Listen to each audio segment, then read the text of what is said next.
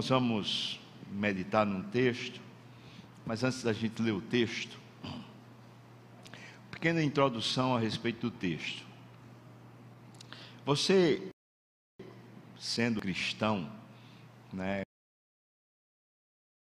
Eu imagino que sim, você está numa igreja de crente, então deve ser cristão, né?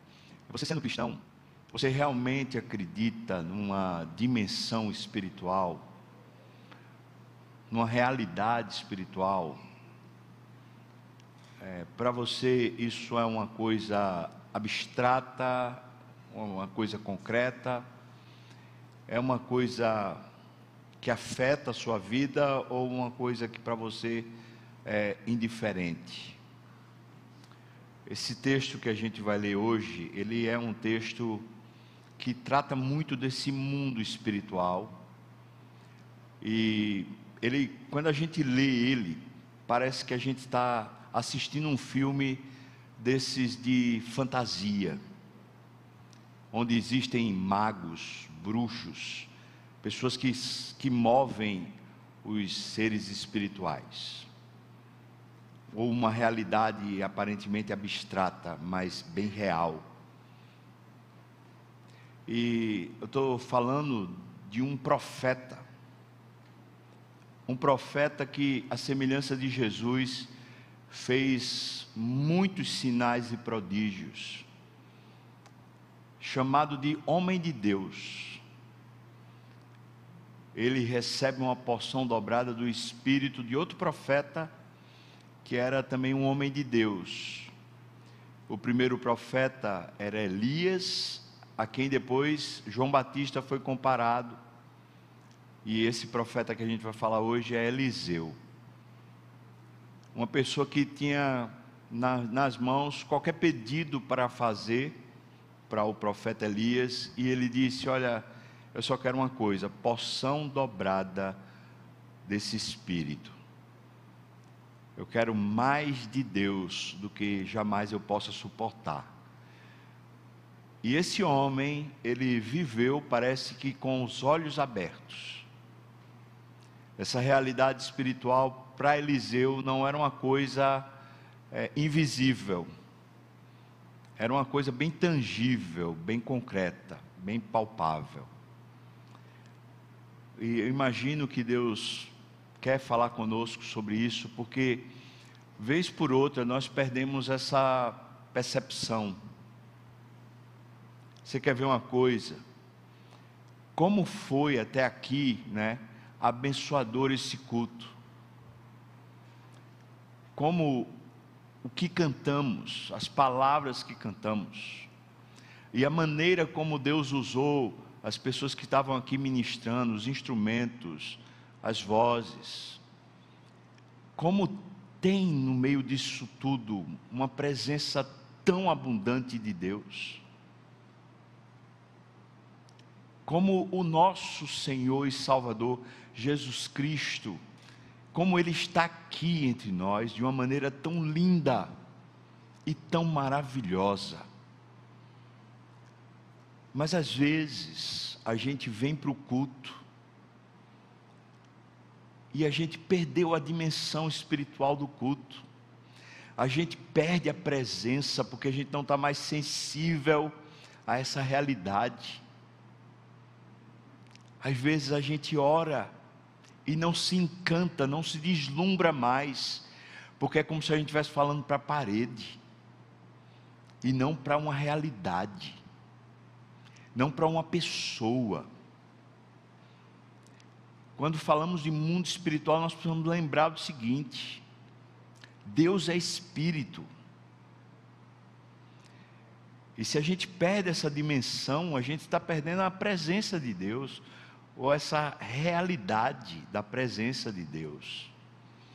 E Eliseu parece ser esse homem incrível que conseguia viver nessa realidade material, física, tangível da terra, mas andando pela terra ele conseguia o tempo todo perceber Deus, perceber a realidade de Deus e Deus trouxe você aqui nessa manhã, não tenho dúvida, para você voltar a perceber isso. Que grande expectativa a gente tem quando a gente volta a perceber isso. A expectativa de quando estamos orando ou lendo a Bíblia, como isso é poderoso. Ou mesmo quando nós estamos no culto e Deus está ali. Texto que eu peço para você abrir a sua Bíblia é segundo livro dos Reis, no capítulo 6. Nós vamos ler do versículo 8 até o versículo 23. Na verdade, essa é uma história, um episódio na história de Eliseu, que fala sobre a Síria montando armadilhas para matar o rei de Israel. Ciladas. É, a história é de um, um reino vizinho a Israel que ficava no nordeste. Ainda hoje a Síria está no nordeste do território de Israel. E eles estavam pretendendo, pretendendo tomar a região limite, a fronteira nordeste de Israel. Porque nessa fronteira nordeste de Israel está o Monte Hermon. O Monte Hermon é onde está a nascente do Rio Jordão. E o Monte Hermon é onde, de onde sai a neblina e a névoa que faz a terra produtiva de todo o vale chamado Vale do Jordão ou Vale de Jezreel. Portanto, a vida produtiva de Israel, juntamente com o elemento água que se precisa para viver, esses principais recursos, eles estavam nascendo ali no pé do Monte Hermon, ou no cimo do Monte Hermon, a partir do orvalho que, que descia daquele monte. E o que a Síria queria era sufocar Israel fazendo o seguinte: a gente conquista o Monte Hermon e de alguma maneira a gente impede eles de terem o suprimento necessário para eles permanecerem vivos. Esse texto, portanto, está falando sobre uma, uma realidade bem física e bem tangível, de uma manobra humana de um rei da Síria chamado Ben-Hadad, que queria conquistar essa região de Israel para sufocar Israel até que ele morresse, porque sem ter água, Israel ia terminar morrendo. Então, essa era a estratégia da Síria. E o texto conta de um, de um movimento desse Ben Haddad, de tentar matar o rei de Israel, através de emboscadas. Vamos ler o texto, a partir do versículo 8 diz: O rei da Síria fez guerra a Israel, e em conselho com seus oficiais disse: Em tal e tal lugar estará o meu acampamento. Não se equivoque, meu acampamento aqui não é onde ele ficava, era na verdade as emboscadas que ele faria para o rei de Israel ser pego e morto. Versículo 9. Mas o homem de Deus Eliseu, mandou dizer ao rei de Israel: Guarda-te de passares por tal lugar, porque os, os sírios estão descendo para ali. O rei de Israel enviou tropas ao lugar de que o homem de Deus lhe falara e de que tinha avisado, e assim o rei de Israel se salvou, não uma, nem duas vezes.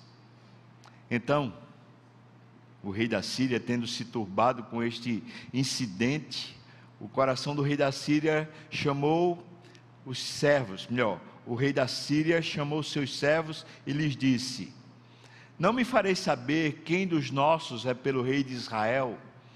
O rei da Síria está intrigado. Como é que o rei de Israel fica sabendo das emboscadas? Alguém está denunciando, tem um traidor no nosso meio, ou então tem um espião. A gente precisa saber o que é está acontecendo, porque a gente faz o, as manobras da gente aqui em secreto, mas o rei de Israel sabe lá, então tem alguma coisa acontecendo ilícita, ou uma traição, um espião, não é? Versículo 11: Desculpa, versículo 12. Respondeu um dos servos do rei Ben-Hadad da Síria: Ninguém, ó meu rei, meu senhor, mas o profeta Eliseu que está em Israel, faz saber ao rei de Israel as palavras que falas na tua câmara de dormir. Ele disse: Ide ver de onde ele está, para que eu mande prendê-lo.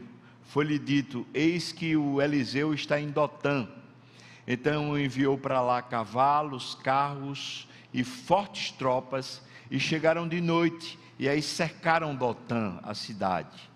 Tendo se levantado muito cedo, o discípulo, o moço do homem de Deus, de Eliseu, e saído, eis que as tropas, cavalos e carros, haviam cercado a cidade então o seu moço, o discípulo de Eliseu, lhe disse: Ai, meu senhor, que faremos? Ele respondeu: Não temas, porque são mais os que estão conosco do que os que estão com eles. E orou Eliseu e disse: Senhor, peço que lhe abra os olhos para que veja. O Senhor abriu os olhos do moço e ele viu que o monte estava cheio de cavalos e carros de fogo em redor de Eliseu. E desceram contra ele, desculpa, e como desceram contra ele, orou Eliseu ao Senhor e disse: Fere, peço-te esta gente de cegueira. E Deus feriu o povo de cegueira conforme a palavra de Eliseu. Versículo 19. Então Eliseu lhe disse: não é este o caminho, nem a cidade. Vocês estão no lugar errado. Segui-me, e guiar-vos-ei ao homem que buscais. E os guiou a Samaria. E tendo ele chegado a Samaria, disse a Eliseu: Ó oh, Senhor, abre os olhos destes homens para que vejam. Abriu-lhes o Senhor os olhos e viram, e eis que eles estavam no meio de Samaria. E quando o rei de Israel os viu, perguntou a Eliseu: Feri-los-ei, feri-los-ei, meu pai. E respondeu ele: Não os ferirás. Fere aqueles que fizeres prisioneiros com a tua espada e com o teu arco, porém a estes manda pôr-lhes diante deles pão e água para que comam e bebam e tornem ao seu senhor.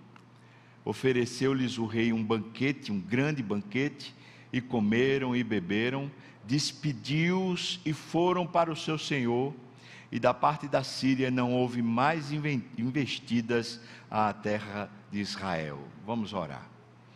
Senhor Deus, dá-nos aqui iluminação, capacitação, tanto para pregar como para discernir o nosso próprio coração. Ó Senhor, aplica a tua palavra também poderosamente na minha e na nossa vida, Senhor, do teu povo. No nome de Jesus. Amém e amém.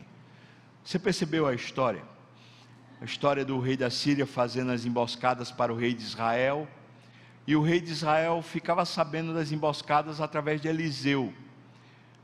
O rei da Síria fazia as coisas lá na câmara de dormir.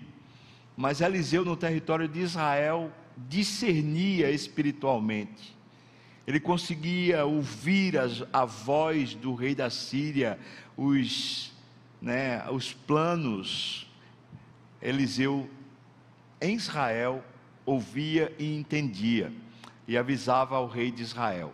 O rei de Israel mandava tropas, e a emboscada então não dava em nada. O rei da Síria ficou chateado e falou: Quem é esse cara que está denunciando a gente? e o, alguém lá, um servo, falou: Não, não tem ninguém do nosso meio, não. Na verdade, é um homem de Deus, Eliseu. Ele avisa para o rei de Israel. Ele, o rei Ben Hadad disse: Então vamos matar o Eliseu. E manda uma tropa bem armada, até Dotã, onde Eliseu está morando. E ele cerca a cidade para matar Eliseu. Porque na verdade o que Ben Hadad quer é matar o rei de Israel. Mas para matar o rei de Israel, primeiro tem que matar Eliseu, porque Eliseu está denunciando os planos dele. E assim, quando chega lá aquela tropa, e o discípulo de Eliseu, que é chamado moço, não é? esse discípulo, quando ele acorda de manhã cedo, ele vê que a cidade está cercada pelo exército sírio. E aí ele fica apavorado, desesperado. E ele chega para Eliseu e fala: Pronto, agora a gente vai ter o fim da gente, a gente vai morrer. E Eliseu diz para o moço: Não, a gente tem mais gente com a gente do que eles. E o moço não entende. Então Eliseu diz: Senhor, abre os olhos desse moço.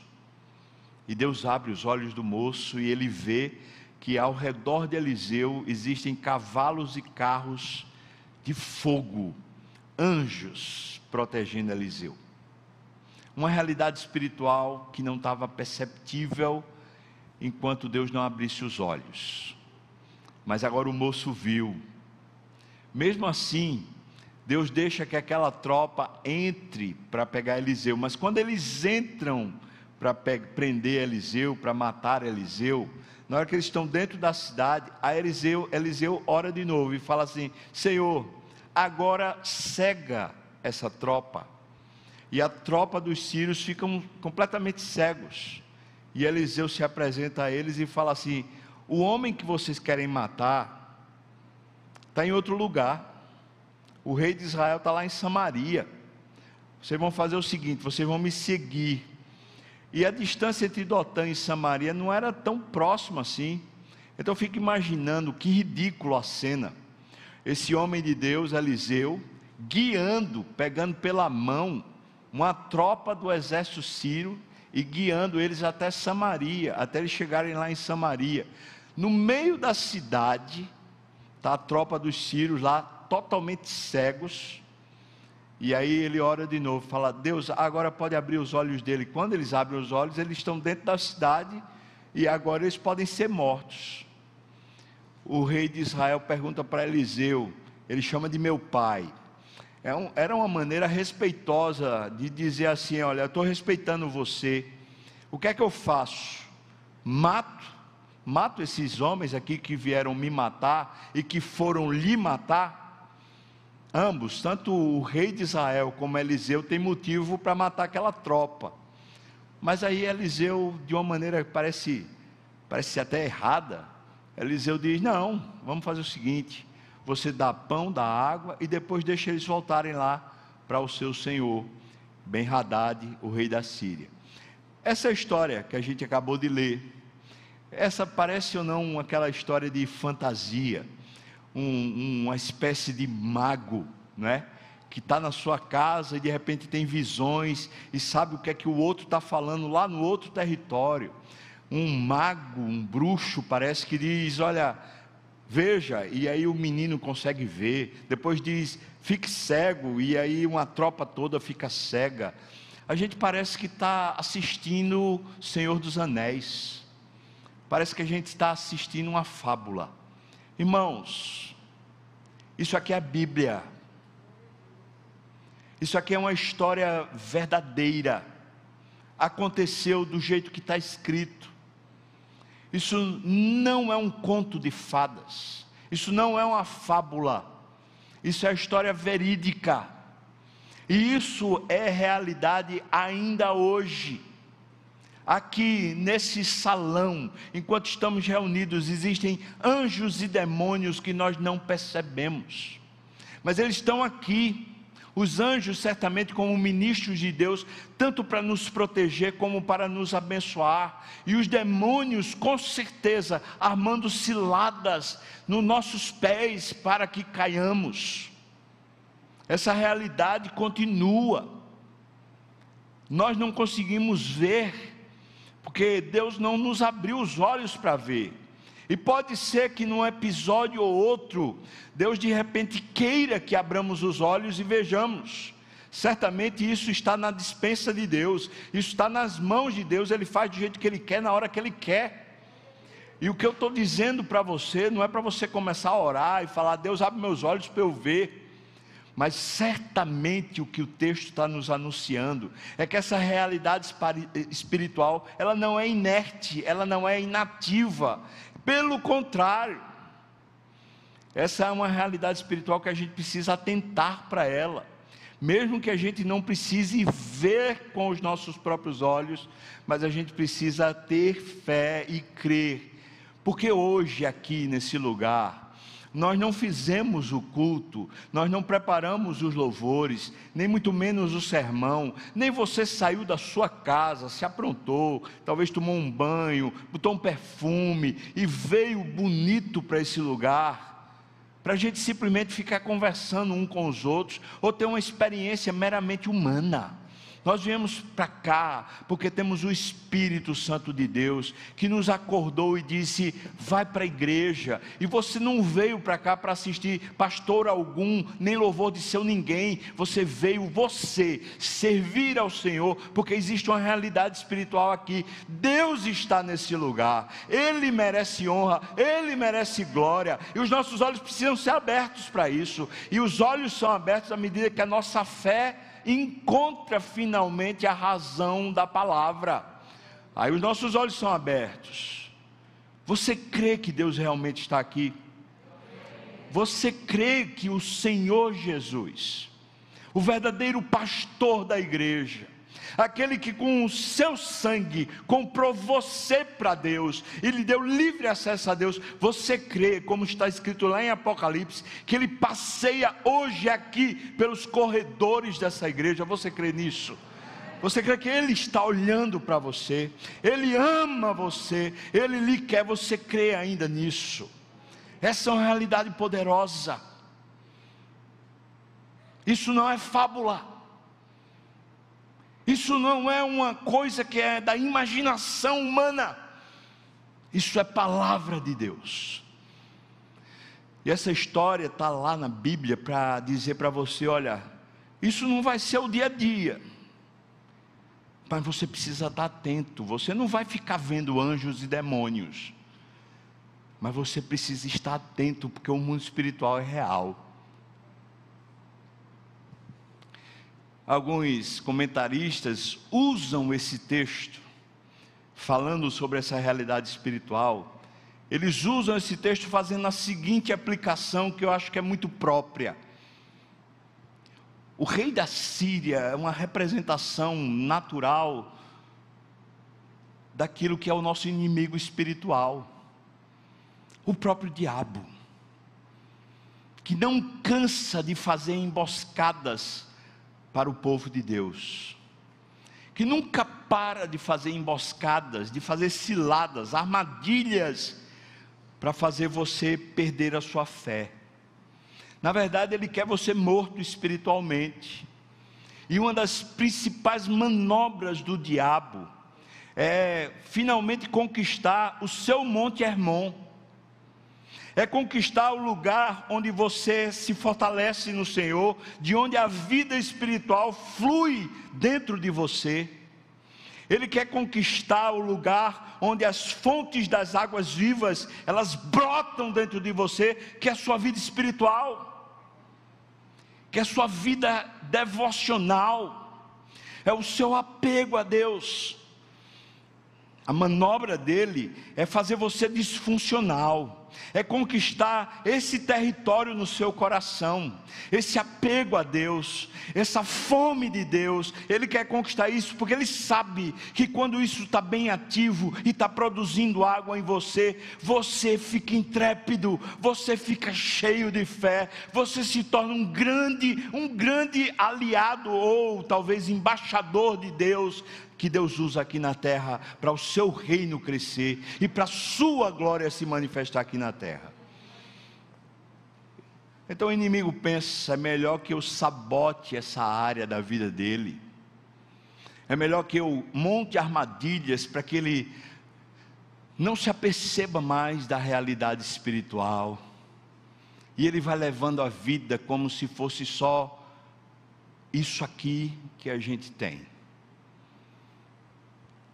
essa manobra é para você secar e você morrer. Armadilhas é o tema desse sermão. Quando a gente lê esse texto, eu estou dividindo ele praticamente em três aplicações dentro dessa estrutura que a gente acabou de falar. Nós estamos falando sobre uma batalha espiritual. E dentro dessa batalha espiritual, a gente precisa estar atento às armadilhas. Nos versículos de 8 a 12, nós encontramos justamente o momento em que o rei da Síria está articulando as armadilhas para pegar o rei de Israel. Entretanto, Eliseu está avisando ao rei de Israel: não vai por esse caminho, não vai por aquele caminho, tem armadilha lá. E o rei de Israel deixa de ir pelos lugares e ainda manda tropas para aquele lugar. Olhando para isso, eu pensei, como a gente precisa dessa mesma, desse mesmo discernimento que Eliseu tinha. Você quer realmente viver uma vida de, de Deus, uma vida espiritual pujante, forte? Como eu e você precisamos ter discernimento, clareza sobre as armadilhas que são colocadas no nosso caminho, seduções, convites que são feitos à nossa alma, para que a gente se distraia de Deus e a gente comece a correr atrás daquilo que não satisfaz. A semelhança do Ben Haddad, que estava montando armadilhas, o diabo faz a mesma coisa. Mas o homem de Deus, a mulher de Deus, é gente que tem discernimento espiritual. E Eliseu tem. E quando ele tem discernimento espiritual, o rei de Israel, que aparentemente não era um homem piedoso, quando ele ouve Eliseu dizendo não vai por tal lugar, ele se submete, ele acata o recado, o conselho do homem de Deus e ele deixa de ir por tal lugar. E eu fiquei pensando, isso é sabedoria espiritual. Sabedoria espiritual é quando a gente está pronto a acatar conselhos que vêm de Deus, conselhos de Deus para nos salvar os pés, para nos proteger para nos abençoar. Mas o rei de Israel não faz só isso, ele toma uma atitude espiritual. Ele manda tropas para os lugares da cilada, ou seja, ele resolve enfrentar o seu opositor, o seu inimigo. E eu penso que a gente precisa também ter uma postura espiritual. Por isso, esses versículos de 8 a 12, eu acredito que ele está mostrando para a gente o que vai ser o desenrolar do texto todo. Nós precisamos ter discernimento espiritual, nós precisamos ter sabedoria espiritual e nós precisamos ter uma postura espiritual, porque a realidade espiritual está aí. Se não temos discernimento, nossos olhos não se abrem para perceber esse mundo, nós vamos feito criancinha totalmente desavisada para o parque, onde no parque está lá o lobo mau. Ele vai devorar você, ele vai fazer mal a você, ele vai secar suas fontes. Então, discernimento espiritual, sabedoria espiritual, para que a gente escute os conselhos de Deus. Às vezes, uma pessoa de Deus vem para a gente e fala assim: olha, toma cuidado com isso, toma cuidado com aquilo. E essa sabedoria de Deus, ela é muito preciosa para nós. Sendo assim, vamos lá. Primeiro, discernimento, olhos espirituais. Veja aí os versículos 13 a 17. O que é que acontece? Eliseu começa a ensinar o seu discípulo a ter o discernimento espiritual e a ser guiado pela fé o, a tropa dos sírios chegaram a Dotã, cercaram a cidade.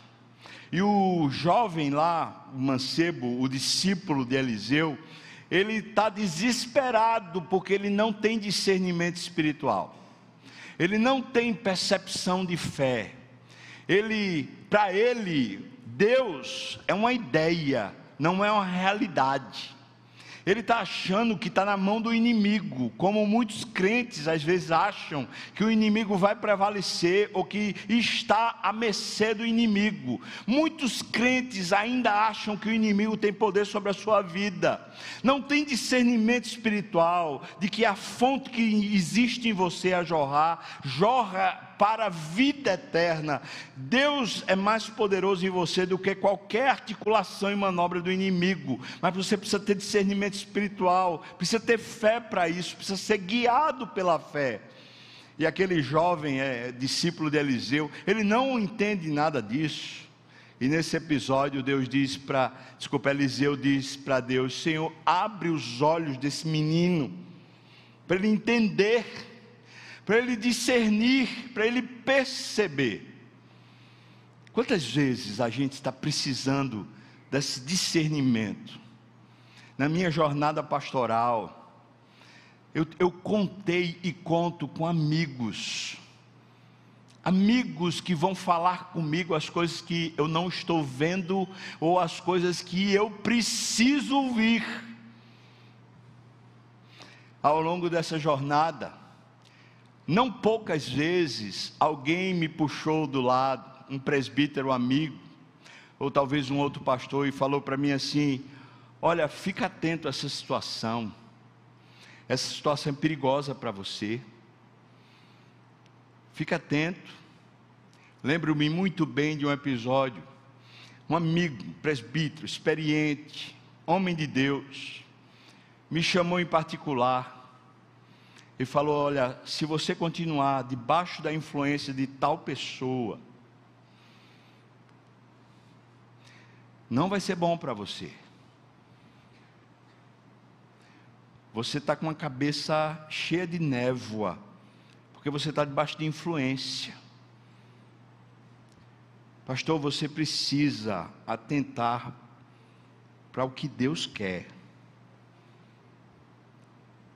Estou falando com o senhor com muita liberdade. Meu conselho é se afaste. Eu fui orar, é claro, Gente que é de Deus, que é piedosa, que fala com você com esse tipo de autoridade, você tem que atentar, porque talvez seja a pessoa que está dizendo: abra os olhos espirituais. Eu fui orar e falei: Deus, é verdade isso. Passei ali uma semana orando, e depois de um tempo, depois de uma semana mais ou menos, eu fui falar com minha esposa. Falei: Ju, eu vi essa palavra assim, assim, assado, o que é que você acha? ela falou, a pessoa que falou com você tem razão. Você precisa se afastar, porque isso está atrapalhando sua vida. Eu digo, louvado seja Deus. E digo para você, meu irmão, eu me afastei. Bendito seja o nome do Senhor, porque o Senhor tem me mantido de pé, fiel. Mas porque o Senhor também tem me suprido com pessoas que me ajudam a discernir espiritualmente. Muitas vezes, muitas vezes, nós estamos numa reunião do conselho e estamos com um assunto, que é aquele tipo de assunto que se você vai para um lado, vai dar em coisa ruim, se vai para o outro, vai dar em outra coisa ruim, e você está perdido ali, você não sabe qual a decisão que você vai tomar, a situação difícil, um problema para ser resolvido, se puxa para um, uma situação, tem gente que vai chiar. Se puxa para outro, vai ter outro gente, outra pessoa que vai chiar. O que é que você faz? Qual é o certo? Não poucas vezes eu vi o conselho da igreja falar: vamos parar e orar. Quando o pastor Sérgio Vitalino, 14 anos foi pastor efetivo da igreja, quando ele comunicou o conselho dessa igreja: olha, eu vou sair. Deus está me mandando ir para os ribeirinhos, lá no Pará. Eu vou sair. Quando ele comunicou isso para o conselho, o conselho ficou aturdido, atônito. Meu Deus, como é que a gente vai fazer agora? Eu lembro muito bem, era janeiro, reunião de janeiro. Como é que a gente vai fazer? Esse é um ano de eleição pastoral. O que é que a gente faz? Eu lembro muito bem de um dos presbíteros, homem de Deus, gente piedosa, falou: irmãos, Deus está chamando a gente agora para orar, não para tomar decisão. E o conselho resolveu passar dois meses sem tomar decisão, só para orar, orar a respeito do assunto. Depois de dois meses, eles reuniram e houve um consenso santo. Deus estava apontando a direção de um novo pastor. E assim se fez. Eu e você não podemos abrir mão do discernimento espiritual. Nós não funcionamos a partir de cálculos, porque eu e você somos crentes e nós andamos é pela fé. Então, não é estabanado do tipo assim, ah, eu quero fazer isso, eu vou fazer porque é para Deus e sai feito louco. Nem por outro lado é o calculista que chega e faz prós, contra, vou por aqui, vou por ali, agora eu decidi, vou fazer assim. Nenhuma coisa nem outra, porque eu e você precisamos de discernimento espiritual. Quantos pais, homem e mulher, não, não conseguem tomar uma atitude com os filhos porque não têm discernimento espiritual, não conseguem perceber o que é que é o trilho de Deus, qual é o caminho de Deus, a direção de educar os seus filhos. O diabo está constantemente armando ciladas para a nossa vida, para a nossa casa. E se a gente não tem discernimento espiritual, nem tem pessoas como Eliseu, que de repente dá uma palavra, um sacode na gente, como que estivesse dizendo assim: abre os olhos para ver. Se a gente não tem isso, irmãos, é muito mais fácil que o diabo encontre a oportunidade para nos assaltar e fazer a gente só sobrar na fé. O texto aos Hebreus afirma com veemência que, porque se descuidam dessas coisas, muitos apostatam da fé, porque o inimigo da nossa alma, ele não brinca. Eliseu está ensinando o seu discípulo. Você precisa abrir os olhos espirituais, discípulo. Você está desesperado, angustiado você está ansioso, você está com medo, é porque você não tem discernimento espiritual.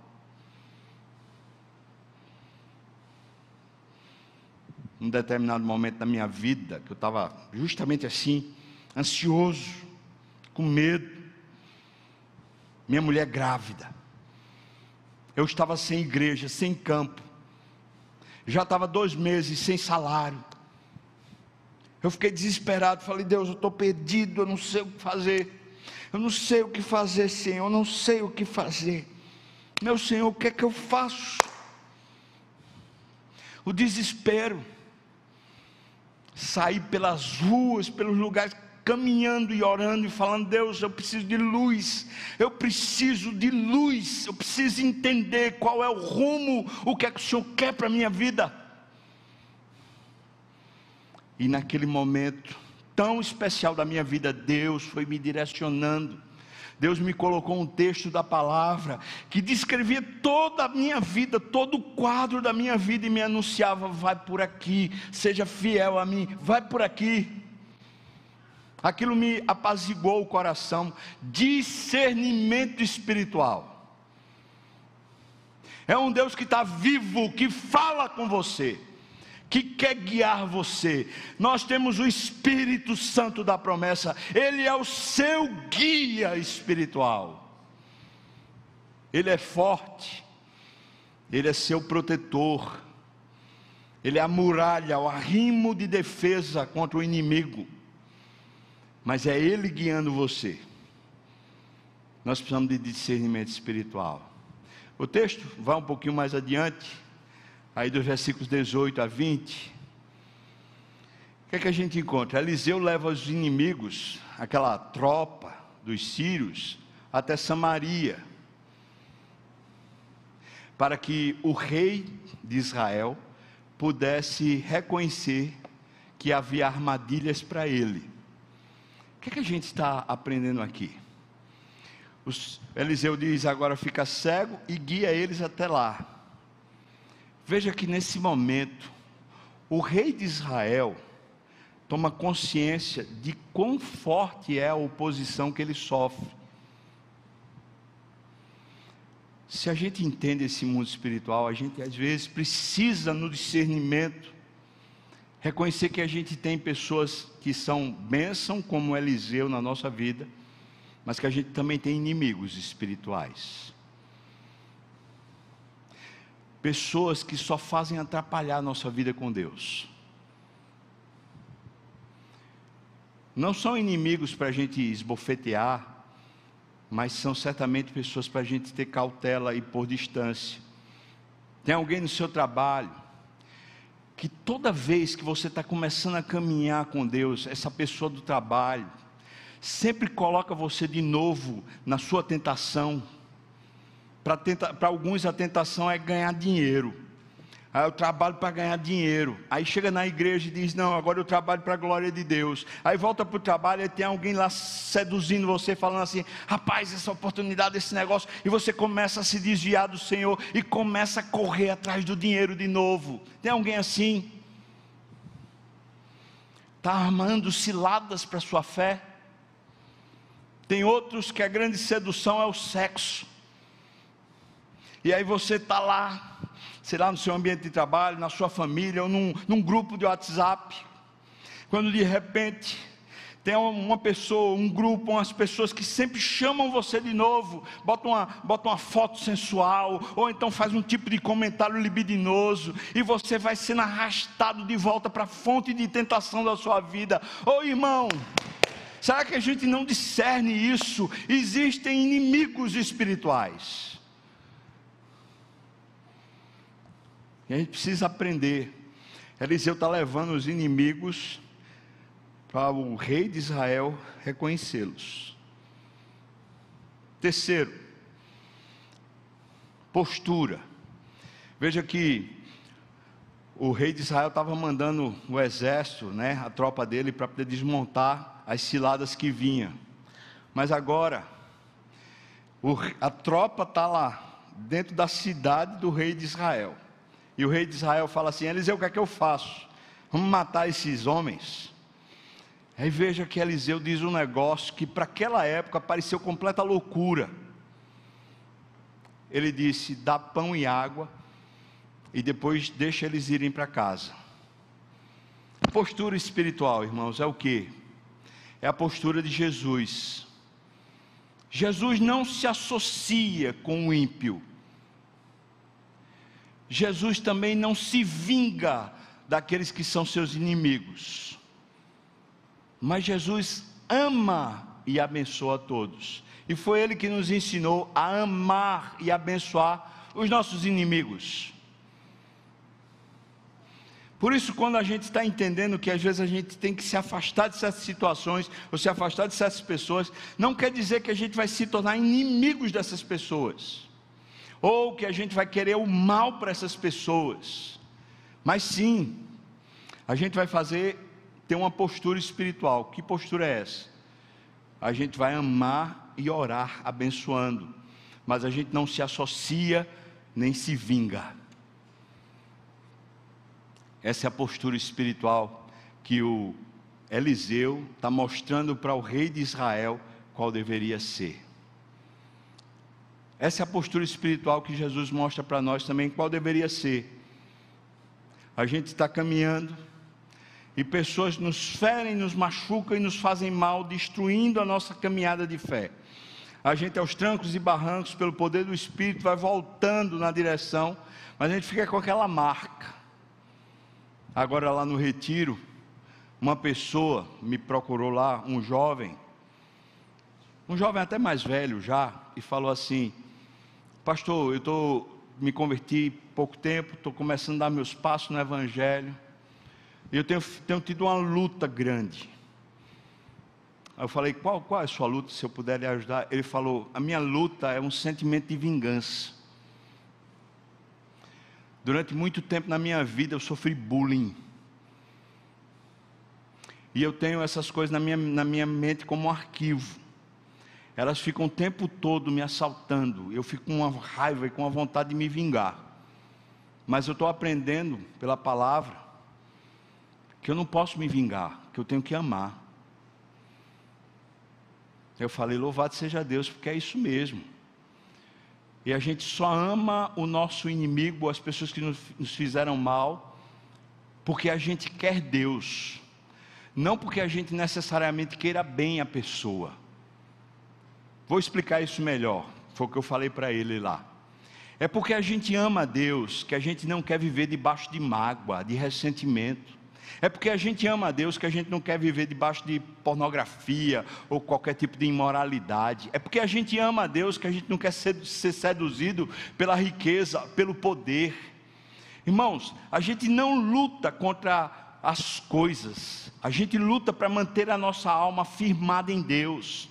A nossa luta é para manter os nossos olhos no Senhor, para a gente ter o apetite de, direcionado a Deus, vontade de buscar a Deus. Essa, essa é a nossa luta, porque se estamos satisfeitos em Deus, se o nosso coração está satisfeito na pessoa bendita, a gente não tem sentimento de vingança, a gente não tem mais memória para mágoa, a gente não tem mais vontade de, sei lá, pecar. O que Eliseu está ensinando ao rei de Israel é uma postura espiritual. Não é uma postura do tipo, eu sou maior do que você.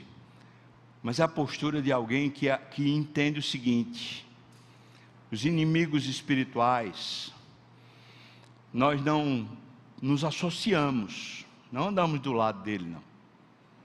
Mas também nós não queremos o mal para ele. Nós abençoamos ele. Nós oramos por eles. Essa é uma postura espiritual. Talvez você ainda tem na sua vida um, um saque do maligno, um, um, grupo de salteadores do maligno que está na sua memória roubando a sua vida devocional. Talvez você tenha memórias, culpas, e coisas que continuam matando a sua vida com Deus. Abra seus olhos, irmão. Tenha discernimento. Aprenda a ter sabedoria para fazer a distinção de uma coisa e de outra. Mas agora você precisa ter uma postura espiritual. Perdoe. Ame. Abençoe. Se levante Pare de ficar remoendo coisas. Pare de ficar achando que não tem jeito. Pare de ficar o tempo todo tomado por ansiedade, por medo. Meu irmão, você não entende que isso é um assalto do diabo à sua fé. Você não entende que é justamente isso que desanima você e não deixa você permanecer forte, cheio de fogo no Senhor. Preste atenção, você pode desbaratar a força do adversário quando você tem uma postura espiritual, em vez de você se associar a essas ideias, se associar a essas coisas, se associar a essas pessoas, você mantém distância. Você também não tem uma inimizade, você não tem uma raiva, uma rebeldia, mas você abençoa. E você no coração aprende a amar. Essa é a postura espiritual que Eliseu está ensinando ao rei de Israel. A pergunta é: o rei de Israel aprendeu isso? Não, ele não aprendeu, porque esse rei de Israel é rebelde, ele é filho de Acabe, ele não tem um temor do Senhor. Mesmo assim, ele aprendeu a ter sabedoria espiritual, porque ele escuta Eliseu, ele sabe que é melhor escutar o homem de Deus. Deus trouxe você para cá hoje para você atentar para a sua realidade espiritual. Talvez hoje é um momento de Deus dizer assim: acorda, dá um sacode em você. Você acha que os problemas são é, terrestres ou terrenos? Você acha que é isso que faz você perder a alegria, perder a força e o vigor? É não, irmão. Se você ler o versículo 24, Dê uma olhada aí, por favor, versículo 24. Próximo versículo, veja o que é que acontece. Porque o versículo 23 diz assim: o, o finalzinho diz: Da parte da Síria não houve mais investidas a terra de Israel. Aquela tropa foi alimentada, ganhou um banquete, voltou e, e eles disseram: Rapaz, não vale mais a pena a gente ir contra Eliseu, nem contra o homem de Deus, não vale nem contra o rei de Israel, não vale mais a pena. Mas você pensa que o inimigo para de assaltar a gente? Versículo 24, veja o que diz. Depois disso, ajuntou Ben-Hadad, o rei da Síria, todo o seu exército subiu e sitiou Samaria. Ele voltou a fazer o mal, e se você prestar atenção depois disso aí, a história que segue seria uma grande continuidade para esse sermão, porque Israel passa fome, mas depois Deus põe para correr o exército da Síria de novo. Essa é a realidade que nos faz sofrer, irmãos. Essa é a realidade que sangra os nossos recursos espirituais. Essa é a realidade que faz a gente viver preocupado, ansioso. Essa é a realidade que tira o seu entusiasmo, tira a sua devoção. O nome dessa realidade é espiritual não é abstrata, ela é bem concreta, porque ela está aqui. Agora, ela não é visível, mas está aqui. Assim como o nosso Deus está aqui. Por isso, estou concluindo o sermão fazendo um desafio a você. Veja que basicamente são três coisas aqui: discernimento espiritual sabedoria espiritual e postura espiritual. Três coisas. Discernimento, Deus, abre os meus olhos para eu ver. Me ajuda a ter um Eliseu na minha vida que me adverte para que eu não caia nas ciladas. Sabedoria espiritual, ter ouvidos para discernir os avisos de Deus, pessoas que são usadas por Deus para dizer para você: cuidado e finalmente, postura espiritual. Porque a gente está num mundo de guerra, a gente não precisa viver em guerra. A gente pode ter uma postura de gente que ama, satisfeito em Deus. A gente abençoa a terra. Eu estou chamando você, meu irmão, e estou chamando como eu posso chamar. É a partir do púlpito, é a partir da palavra de Deus, é a partir do Espírito que eu chamo você no nome de Jesus, se levantar a você ter de, de fato uma ideia, uma noção, uma concretude na sua vida sobre essa realidade espiritual, a você despertar para esse mundo, esse mundo que é real também, e você não ficar apavorado, pelo contrário, começar em Deus a buscar as fontes da sua vida, começar a reforçar a sua dinâmica espiritual, reforce a sua vida devocional. Talvez você está precisando fazer jejum, talvez está precisando de mais oração, talvez você está precisando se apegar mais à palavra, talvez você está precisando ser mais sério com Deus. Desperte no nome de Jesus. É aí que está a sua vida, é daí que fluem todos os recursos, é daí que está a sua grande alegria, o grande poder da sua vida. Desperte no nome de Jesus, se levante no nome de Jesus. Está na hora da gente parar de simplesmente saber, para a gente poder aproveitar, saborear essa realidade do mundo de Deus. Ele está aqui. E quão grande Ele é. Se puder, fique de pé. Eu quero orar por você e orar com você impetrar a bênção, a gente vai cantar mais um louvor e depois do louvor nós vamos seguir para a escola bíblica dominical. Ah, Senhor, que coisa maravilhosa quando o Senhor expõe na tua palavra um, uma, um fato, uma história como essa, Senhor, que faz de repente a gente ter uma clareza sobre o mundo espiritual. Meu Deus, eu quero te pedir no nome de Jesus, nos dá discernimento espiritual, dá a mim, Senhor, dá o conselho dessa igreja, dá aos diáconos, dá aos líderes, Senhor Deus, dá ao teu povo discernimento espiritual, Pai.